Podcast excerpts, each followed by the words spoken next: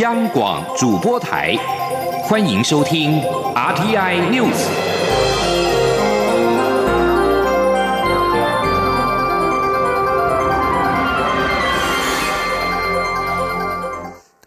各位好，我是主播王玉伟，欢迎收听由央广主播台提供给您的 RTI News。今天是二零一九年三月五号，新闻首先带您关注。行政院初审通过货物税条例修正草案，民众太旧换新买大货车，货物税减征从新台币五万元大幅加码至最高四十万元。而为了鼓励节能减碳，民众购买具有节能标章的电器，每台最高减征货物税两千元。蔡英文总统日前与货车驾驶等运输业者查询时表示，防治空污并非是消灭老车，而是鼓励换新车。已经请财政部规划修正货物税条例，民众太旧换新大货车，货物税从原本的减征五万元提高到最高四十万元。另外，环保署也针对换购大客车、大货车、大客车、大货车提供贷款、利息补贴等措施。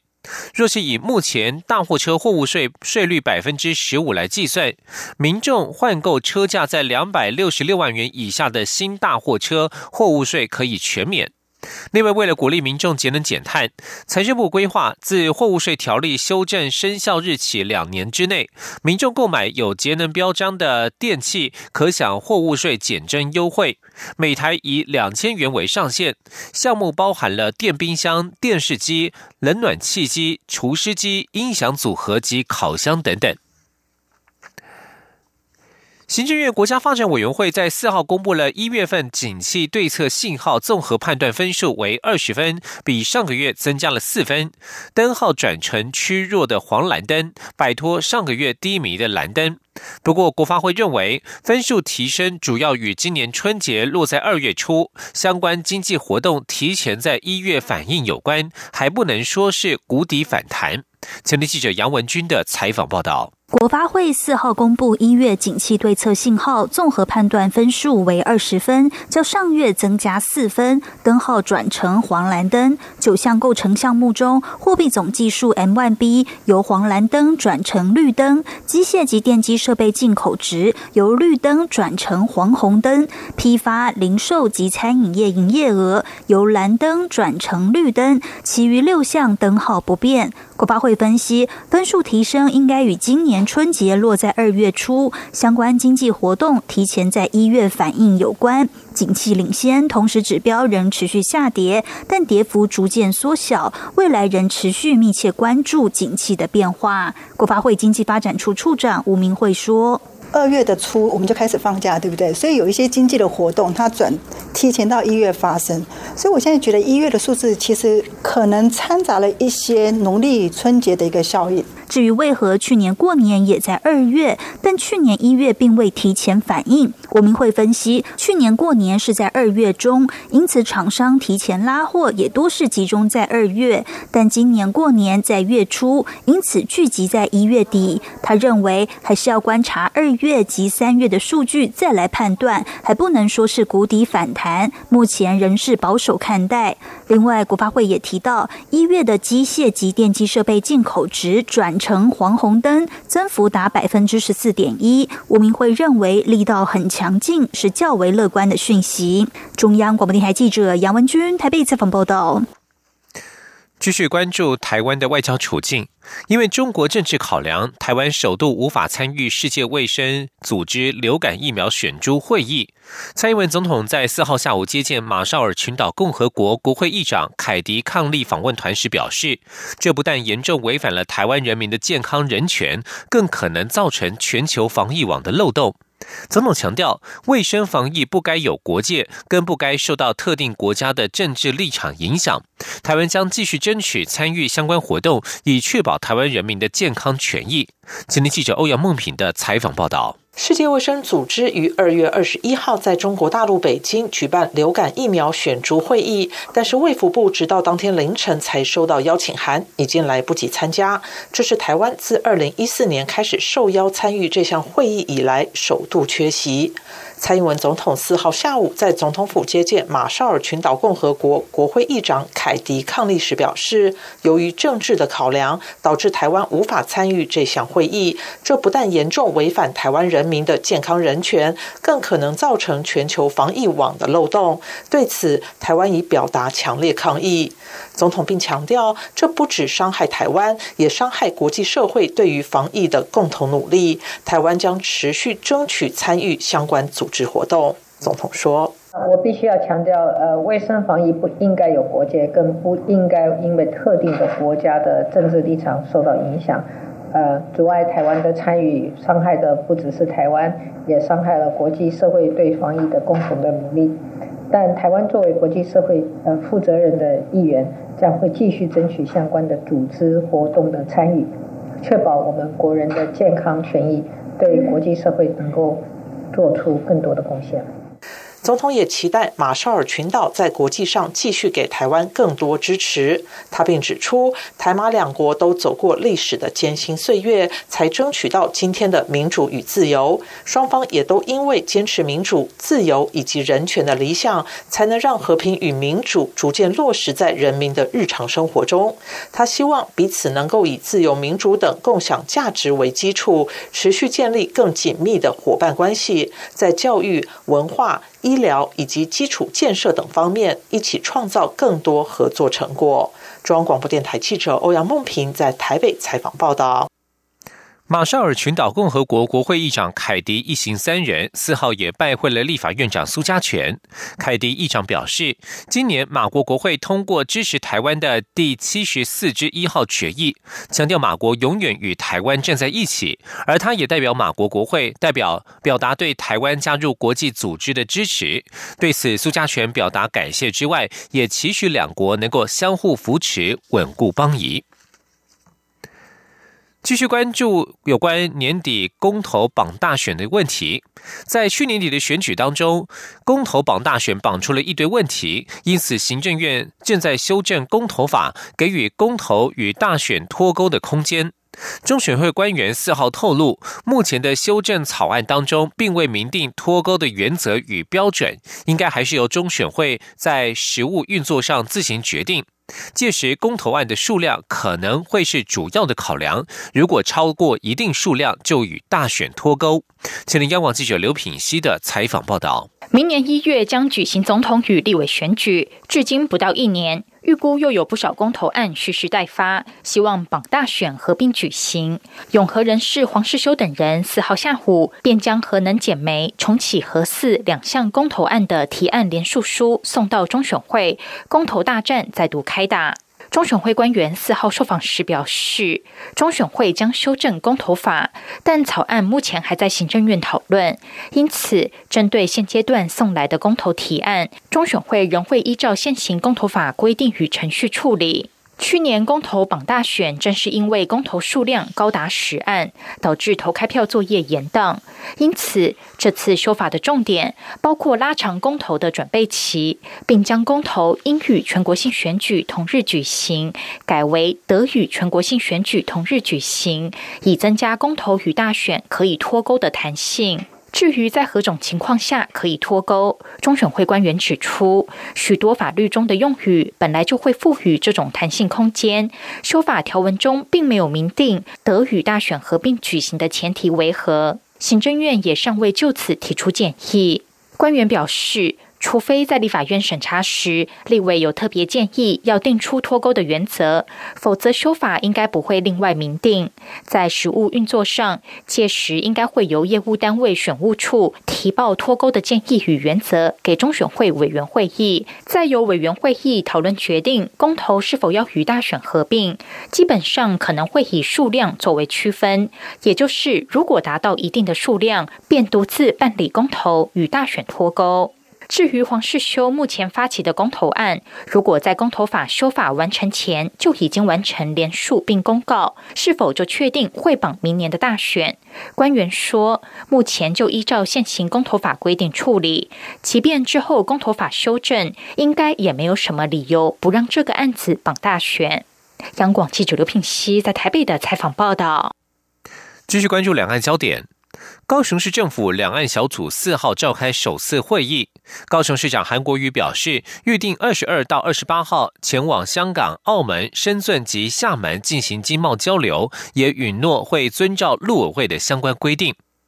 高雄市政府两岸小组首次会议采取闭门的方式，只开放韩国瑜致辞供媒体采访。他表示，为了促进两岸经贸文化交流，市府预计二十二到二十八号前往香港、澳门、深圳、厦门做经贸交流，并争取合作机会。他重申会遵照陆委会以及中央的现行相关规定，也请陆委会放心。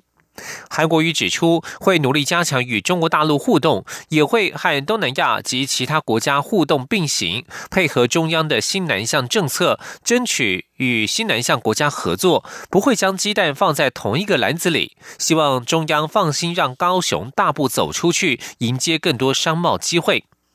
高雄市政府两岸小组共有二十七人，包括了召集人韩国瑜，三位副召集人包括了副市长叶匡时、李四川、前高雄县长杨秋兴，成员还包括了深圳、广州、上海、厦门等地的四名台商会长。高雄市议会民进党籍市议员陈志忠、李雅慧以及时代力量籍议员黄杰等人，则是以顾问身份出席会议。继续关注的是社会消息，新店女婴弃尸案鉴识结果指向新加坡情侣涉案，但是他们已经离开台湾。法务部官员在四号指出，台湾虽然没有与新加坡签订司法互助协定，但是依照两国各自司法互助法，可以请求就个案相关证据进行交换。新北市一家环保公司员工二月二十六号清理车上厨余时，赫然发现黑色垃圾袋当中有一具女婴尸体，立即报警处理。检警锁定一对新加坡籍的男女，疑似是女婴的父母。两人在二月十九号入境，住在台北市武昌街二段的饭店。二月二十六号办理退房，当天下午搭离境搭机返回新加坡。检警在侦办之后，发现许多关键证据，直指这对新加坡情侣涉案，将他们暂列关系人。警方监视人员在新加坡情侣居住的饭店浴室排水孔采集到血迹反应检检验结果出炉，证实与女婴的 DNA 是相同的。检察官与法医五号将对女婴进行解剖，厘清死因，不排除透过法务部国际及两岸法律司向新加坡提出司法互助请求，请新国警方协助调查，希望取得当事人 DNA 作为比对以及当事人的供述。继续关注国际消息。驻日本代表处大阪办事处前处长苏启成去年九月轻生自杀。日本放送协会 NHK 四号晚间以“假新闻害死外交官”专题做报道，并且请专家发表看法，希望从中汲取教训。NHK 在四号晚间十点 Close Up 现代节目探讨假新闻害死苏启成一事。报道指出，苏启成的自杀与去年九月四号燕子台风侵袭大阪关西机场之后，网络上扩散的假新闻有关。当时有三千名旅客受困机场，其中三分之一是外籍旅客，也包括中国及台湾旅客。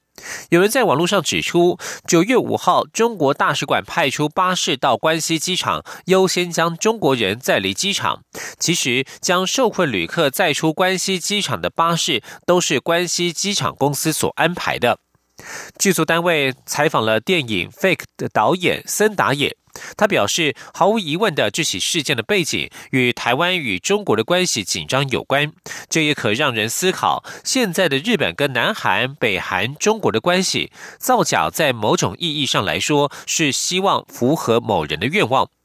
森达也表示，不论是媒体或网络，都应该靠自己去辨识是否为真相。阅听者也都要一起具主体性的参与事实查核。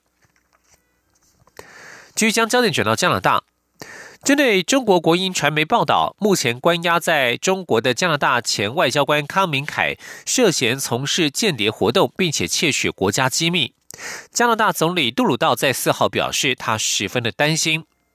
中国华为技术公司财务长孟晚舟去年在加拿大被捕之后，康明凯就遭到中国关押。杜鲁道重申，加拿大方面认为中国是肆意关押康明凯以及另外一名加国商人史佩福。中国宣称史佩福为为康康明凯提供情报。杜鲁道表示，加拿大人民的安全永远是政府的第一考量，这正是加国一直出面维护这两位加拿大人的人民的原因。他们从一开始就是被中国肆意关押。这里是中央广播电台。是阳光穿透了世界之窗，是阳光环绕着地球飞翔。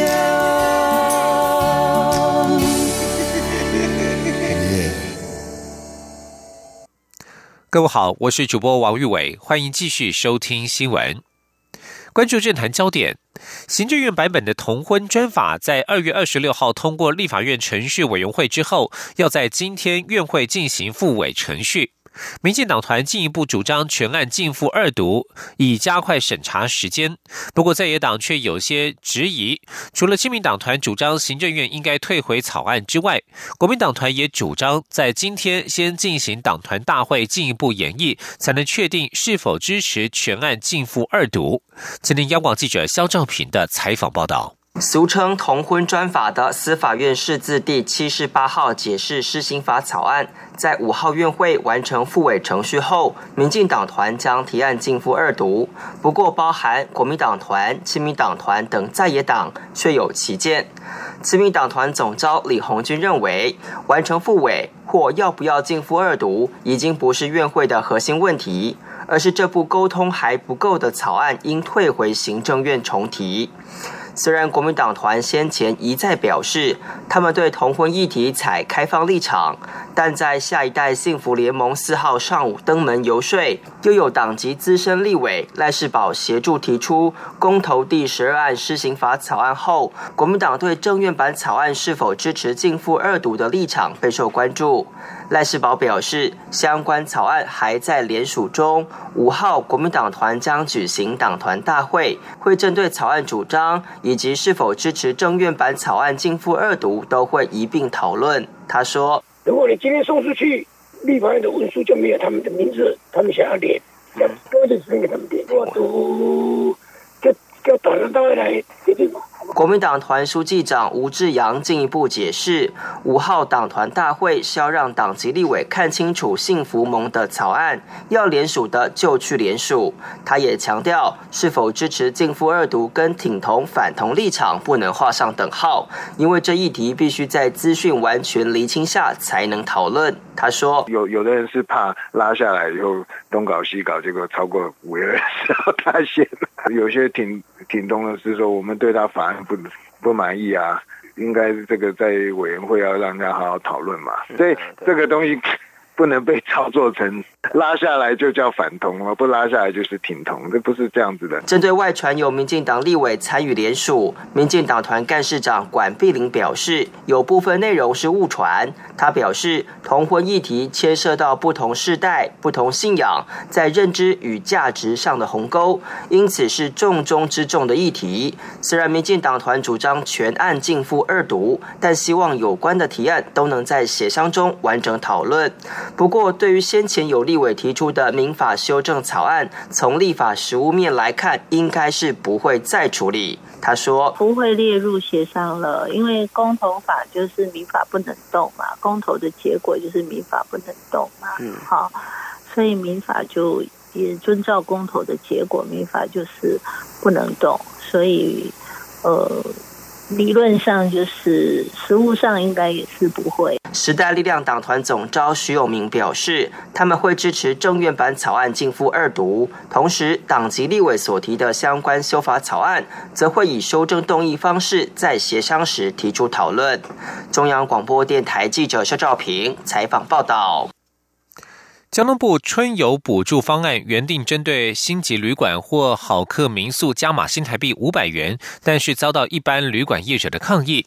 旅馆业工会全联会理事长张荣南在昨天晚间证实，与观光局沟通确定，所有旅宿一律只补助五百元。交通部计划在暖冬补助之后，进一步推出春游补助。原定在所有旅宿每一旅客补助五百元之外，如果入住星级旅馆或是好客民宿，将加码新台币五百元。但是引发一般旅馆业者的反弹，认为政策不公平。交通部长林佳龙昨天也指示，春游补助是新的政策，有需要有时间让业者去适应，希望观光局能够将政策化繁为简，并且与业者好好沟通，达成共识。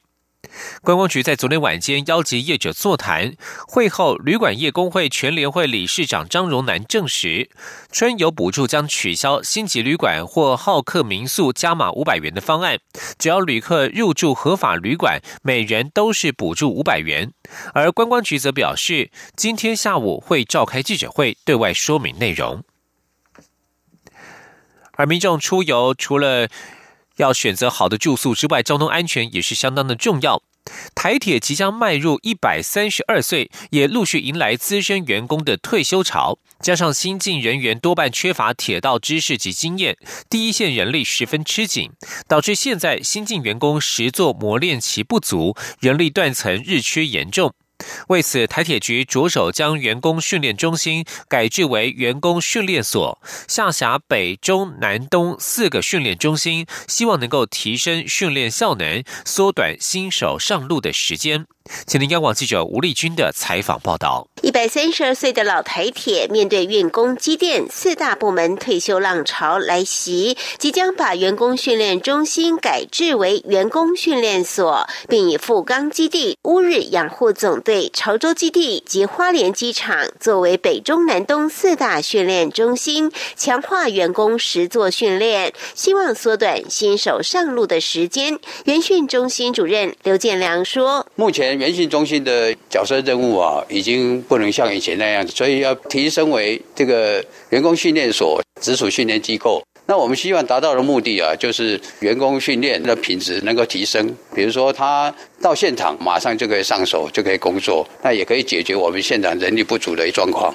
不过，机务处科长吴元富强调，以司机员训练为例，这样新日本只要十个月，但是台铁起码需要十八到二十四个月，而且不会因此缩短乘务训练的时间。他说：“那最主要的原因是在于日本他们的司机员是由现职的人员去转任，也就是说，他对于本职上的工作已经有初步的认识了。”那在台湾的话呢，我们是经过特考。那因为我们现在外面也没有真正的铁路学校，那对于铁路这一些轨道工业的相关知识的获取也比较少，所以台铁在这一个司机员的训练过程就会比日本多了大概八个月以上的时间。那再加上我们台铁的车种比较多、比较复杂，那乘务辖区也比较长，环境也比较复杂，突发的状况也比较多，所以必须累积一定的乘务经验。但是刘建良以运务处的运输班训练为例，以前经过八周的训练后，可能。仍仍无法升任副站长的工作。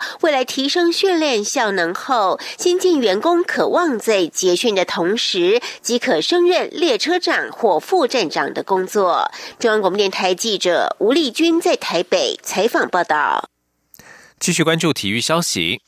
教育部体育署四号发表二零一八逆光飞翔的天使影片，记录五位总统教育奖体育类得主的故事。其中，陈玉焕几年前曾经叛逆不羁，后来想到忧郁症的妈妈，才重新找回自我价值，在田径场上发光发热。而多重障碍者陈明祥，则是靠着运动训练走入人群，找到自信心。前天记者郑祥云、陈国维的采访报道。逆光飞翔的天使，五位学生主角一一亮相，每个人都在运动训练中找到不一样的人生。代表台东大武国中拿下台东县史第一面全中运竞技体操全能金牌的黄彦章，当年差点就练不成体操，因为妈妈担心他练到受伤。我妈妈那天哭着不让我在这边，然后硬要把我拉回去，我就哭着跟她说我为什么要离开。可是练到现在这样子，我练了快九年了。我突然发觉说，万一当时我真的离开了体操馆，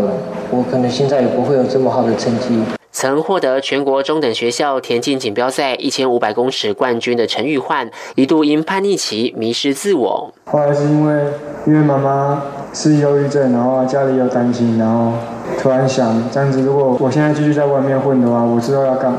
然后那时候就是因为这样想，然后就有一种动力想要回去认真的练习，然后想要比赛，然后拿到奖金能够回家给妈妈贴补起来用。在运动世家长大的陈明想，五岁时被医生确定为多重障碍者，到上学前才学会爬行。后来因为接触田径和游泳，才发现自己有过人的一面。导演李俊颖说，印象最深刻的就是拍他的影片。就是我们在那个普里那边做水下拍摄的时候，那时候还要跟他教练去借那个防寒衣啊，然后绑那个配重什么才沉得下去。然后在底下做拍摄，然后每次拍摄时间都没办法很长，然后拍摄到很漂亮的画面就得麻烦冥想一直反复的跳水。如果我记得那时候他好像前前后后跳了十几次有吧。希望啊，通过影片的方式，能够让更多更远国内国外的人都能够哦，透过这样的影片哦，从你们身上学到更多更多激发人心的一些故事跟成长的经验。体育署期盼透过这些总统教育奖体育类得主现身说自己的人生故事，能让更多学子体会坚毅不拔的精神，正面迎向人生每一个挑战。中央广播电台记者郑祥云、陈国伟台北采访报道。继续关注国际消息。委内瑞拉反对党领袖瓜伊多无惧当局逮捕的威胁，从从四号返回国内，在抵达卡拉卡斯国际机场时，迎接他的群众高声欢呼。美国警告瓜伊多，如果受到威胁或暴力对待，美方将做出快速反应。群众早已涌上卡拉卡斯的街头，挥舞着国旗，等候出访返国的瓜伊多返归国，以再次发起反对现任总统马杜洛的行动。瓜伊多自封为委内瑞拉临时总统，已经获得了五十多个国家的承认。美国副总统彭斯四号推文警告，瓜伊多安全返回委任内拉是美国最重视的事情，对他的任何威胁、暴力对待或恫吓都不会得到容忍，美方都会快速反应。塞尔维亚总统武契奇在四号暗示，塞尔维亚可能愿意承认科索沃是一个主权国家，但是这个前塞尔维亚一审必须做出更多的妥协作为回报。武契奇表示，他确定在欧洲朋友的协助之下，以及俄罗斯、美国、中国和其他国家的支持之下，双方能够达成解决方案。塞尔维亚和科索沃的争端可追溯至一九九八至一九九九年，前塞尔维亚总统米洛塞维奇下令血腥镇压科索沃阿尔巴尼亚分离主义运动者，随后北约组织出兵迫使塞尔维亚撤出该领土，但是已经有一万三千多人在冲突当中丧生。两千零八年，科索沃片面宣布脱离塞尔维亚而独立，目前已经获得一百多国的承认。但是，包括了塞尔维亚、俄罗斯、斯洛伐克、希腊、塞浦路斯、罗马尼亚、西班牙等国家，至今仍未承认科索沃。塞尔维亚和科索沃都面临着国际间的庞大压力，必须就两国关系达成具约束力的协议，才能够在成为欧洲联盟会员国方面取得进展。新闻最后关注国际影艺圈两个不幸的消息：以狂野发型闻名的英国电音天团超凡主唱奇斯·弗林特四号被发现沉尸在家中，享年四十九岁。独立报报道，乐团成员证实弗林特死于自杀，而超凡也在推特发文证实这项死讯，并且表示极度震惊而且悲伤。另外，根据。法新社和美国有线电视新闻网的报道，曾经在一九九零年代当红美国剧集《飞跃比佛利》演出的美国男星陆克派瑞，由于严重中风，在四号病逝，享年五十二岁。《飞跃比佛利》剧情讲述一群比佛利富裕家庭的青年，由高中、大学到步入社会所经历的友情、爱情与亲情故事。洛克派瑞饰演一名叛逆型男，而他也曾经参演过网飞剧集《河谷镇》以及电影《魔法奇兵》。以上新闻是由王玉伟编辑播报。相关新闻内容，欢迎上央广网站点选收听。我们的网址是 triple w 打 r t i 打 o r g 打 t w。这里是中央广播电台台湾之音。